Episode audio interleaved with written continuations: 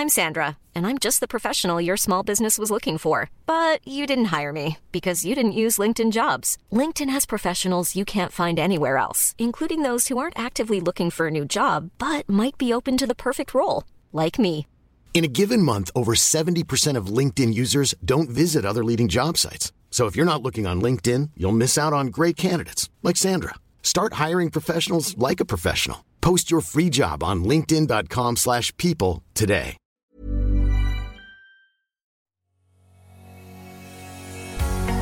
Bonjour et bienvenue sur le podcast Explore Japon.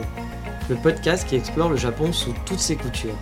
Des conseils voyages, de la culture ou bien de la vie tous les jours en passant par l'apprentissage du japonais, partons ensemble deux fois par semaine pour ce magnifique pays qu'est le Japon. Bonjour à tous, aujourd'hui je vais aborder un sujet proposé par un ami que je n'ai pas vu depuis très longtemps à vrai dire, mais qui écoute le podcast et qui m'a proposé donc deux idées intéressantes de sujets.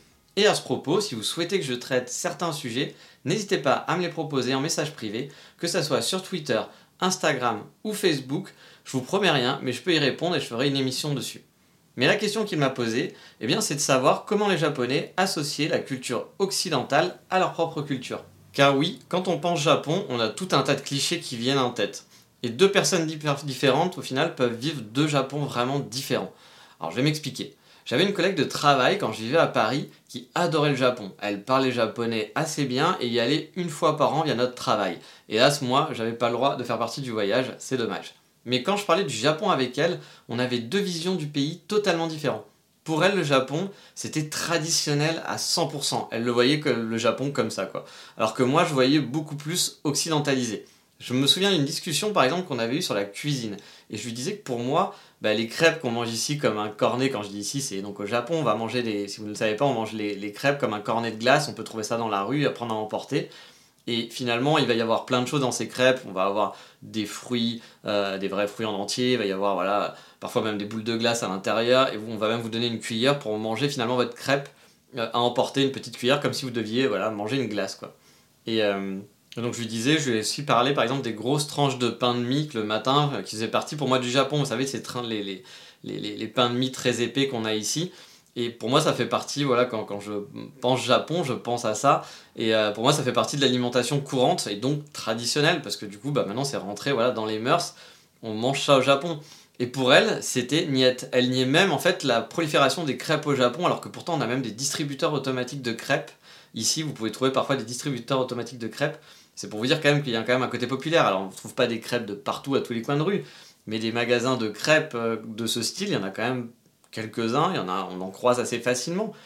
Alors bien sûr, je vais, je vais, je vais pas comparer des crêpes et des ramen, c'est pas la même chose. Bien sûr, des ramen c'est beaucoup plus traditionnel, il y en a plein partout, etc. Et les crêpes c'est beaucoup moins. Mais pour moi, le Japon c'est pas un pays qui est si exotique que ça. Le Japon traditionnel, bien sûr, il existe. Il y a, il y a des clichés qu'on a en tête, qu'on voit et qui sont là. Mais faut pas oublier que le Japon a été marqué par la présence américaine. Et même bien avant ça, quand le Japon s'est ouvert pendant l'ère Meiji, il y a des sports comme le baseball qui ont fait leur apparition. C'est pas après la guerre que le baseball est arrivé et qui est devenu populaire, sachant que le, baseball, c'est vraiment le sport le plus populaire au Japon. Bref, le Japon n'est pas du tout fermé, ne vit pas dans un autre monde totalement.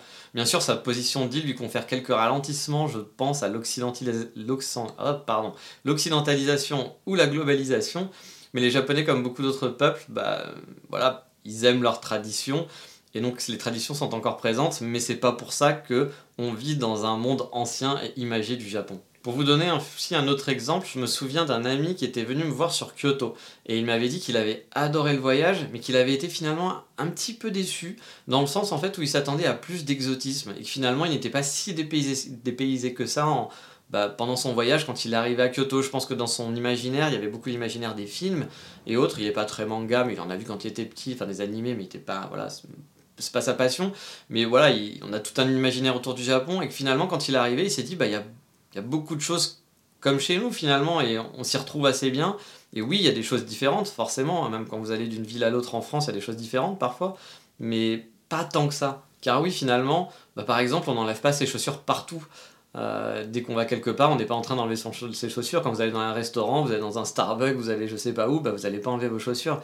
Il y a des choses écrites en anglais partout aussi. C'est très facile, voilà, si on ne parle pas japonais, je vous en ai déjà parlé, de pouvoir s'en retrouver. Alors il y a plein de trucs en japonais, hein, bien sûr, hein, tous, les, tous les choses ne sont pas traduites, mais on voit beaucoup de choses écrites en anglais, euh, voire même en français, des enseignes de, voilà, de, de magasins.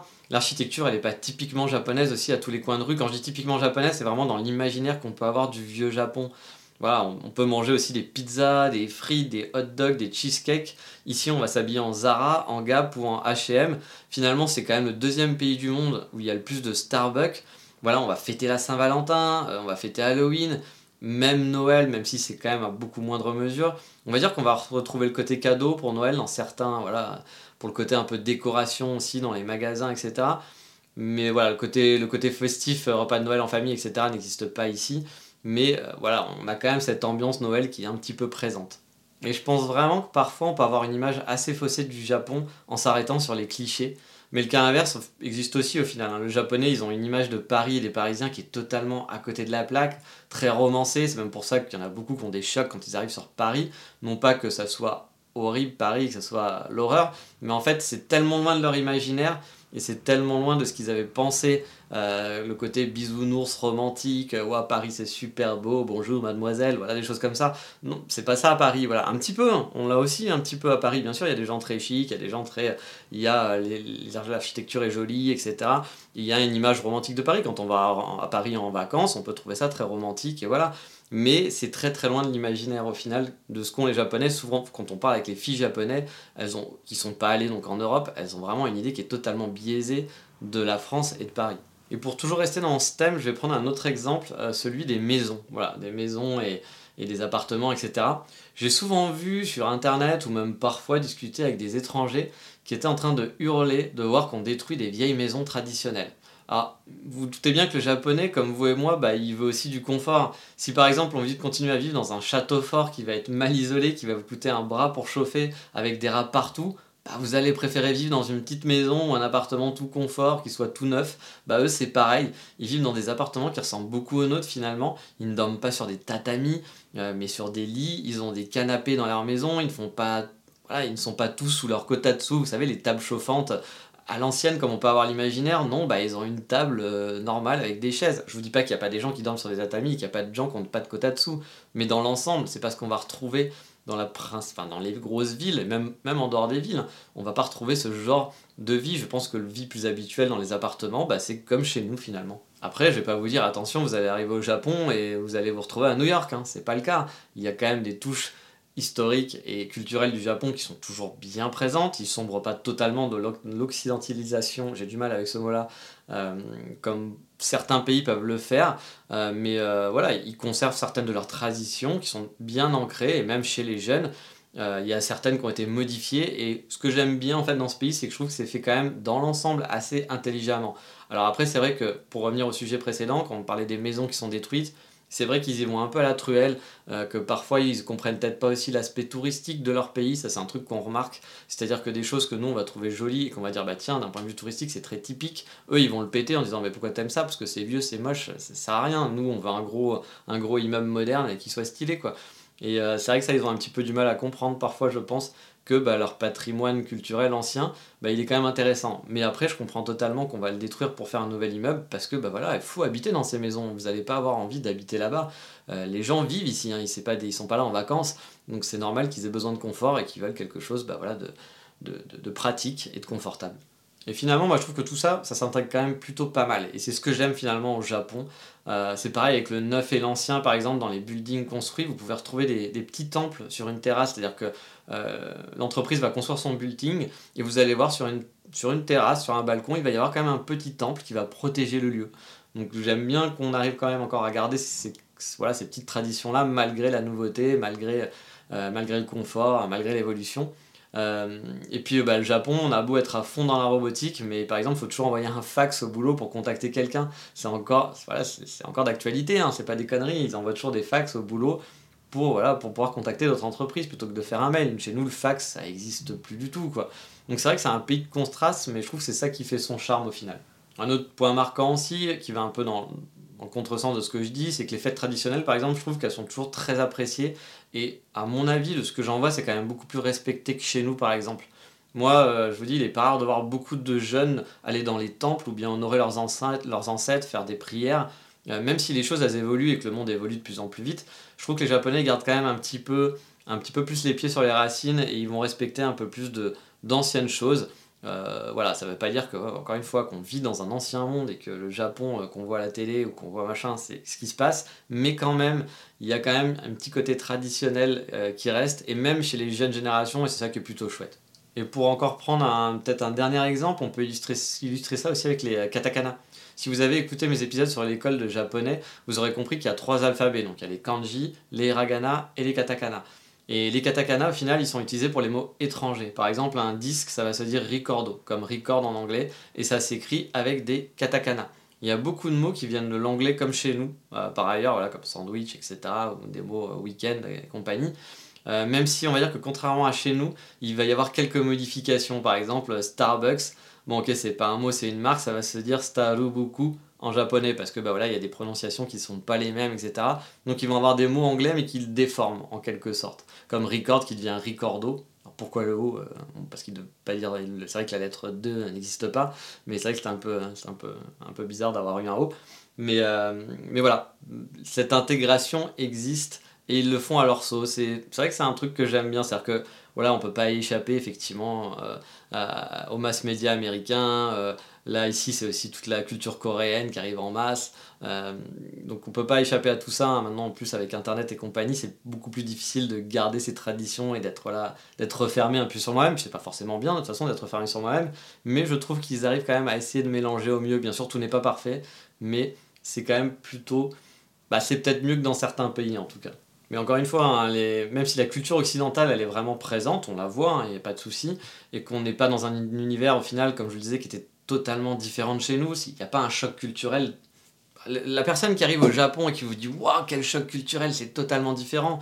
Non, non, c'est pas vrai. Il y a plein de choses qui sont pareilles. Après, il y a des choses différentes et des choses qui sont vraiment à l'opposé de chez nous. Mais il n'y a pas, voilà, tout n'est pas différent. On, arrive à s'intégrer et à comprendre comment ça marche. On n'est pas totalement perdu. Et, mais finalement, le Japon, il a quand même beaucoup, je trouve, de caractéristiques qui sont propres. Euh, tous les codes n'ont pas été importés je vous invite juste simplement à faire un date avec une fille ou un garçon et vous verrez vraiment les différences par rapport aux codes occidentaux ou bien de voir euh, bah, la gestion des entreprises d'un point de vue des relations humaines. On est encore très loin des similitudes complètes avec nos pays. Il y a encore beaucoup de choses qui sont très différentes, mais c'est juste que voilà, euh, c'est pas non plus, euh, pas, voilà, on n'est pas dans un monde totalement imagé. Et au final, moi je trouve, bah, j'ai envie de dire tant mieux, parce que j'ai rien contre le mix des cultures, bien au contraire, je trouve ça plutôt bien. Tant qu'on garde un pied avec ses racines sans les renier totalement, les conspuer, ou euh, tant en mettant un autre pied avec de la nouveauté, avec des choses différentes, prendre le meilleur des deux mondes, bah, sur le papier, c'est pas forcément une mauvaise chose, c'est toujours difficile à faire, mais c'est pas une mauvaise chose. Et je, trouve vraiment que le Japon se débrouille plutôt bien pour ça. Euh, ils n'ont pas tout rejeté, ils n'ont pas tout jeté à la poubelle, ils prennent des, des, bonnes choses de la culture occidentale, ils gardent les bonnes choses de chez eux. Euh, parfois, c'est pas le cas, mais dans l'ensemble, je trouve que c'est plutôt bien fichu. Et finalement, bah voilà, c'est ce que le Japon fait de mieux, peut-être, je pense, c'est le mélanger. Le mélange, comme je vous dis, toujours ce mélange d'anciens, de nouveaux, euh, de traditions, de nouveautés, euh, les nouveaux buildings, les anciennes maisons. Euh, il y a des codes, c'est-à-dire que bon, ils sont un peu plus foufou maintenant, mais il y a toujours ce respect qui existe. Moi, j'aime bien le Japon pour tout ça, en fait. Mais bon, cet épisode est déjà fini, et il est temps de passer au coup de cœur du moment.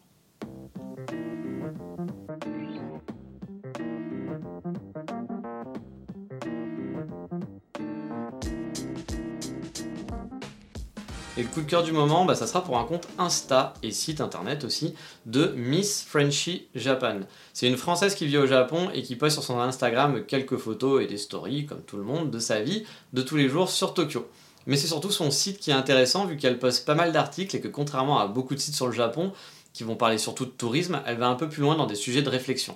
Et je vous en parle aujourd'hui car elle peut aborder des sujets sur pourquoi le décolleté n'est pas populaire au Japon chez les filles par exemple, ou bien des articles sur la vague de la mode coréenne qui s'abat sur le Japon, qui est donc un petit peu dans le thème du jour. Bref, des articles un peu plus de fond que ce qu'on peut trouver sur le tourisme, comme vous disiez, ou bien autre, ou voilà, aller visiter tel truc, tel truc, ou euh, comment trouver un pocket wifi. Euh, bien sûr, elle propose aussi des lieux qu'elle aime bien et des articles parfois orientés touristes, mais son site ainsi que son compte Instagram sont vraiment sympathiques à suivre. Je vous invite à y jeter un œil je pense que vous allez pouvoir trouver des choses très intéressantes. Mais voilà, c'est fini pour aujourd'hui et dans le prochain épisode, on ira se balader dans un coin qu'adorent les gens d'Osaka et de Kyoto pendant l'automne principalement. C'est Mino et sa cascade très connue. Mais pour moi, Mino, c'est surtout finalement des saucisses et des bières. Mais ça, on en parlera dans le prochain épisode. Je vous dis à bientôt, ciao mata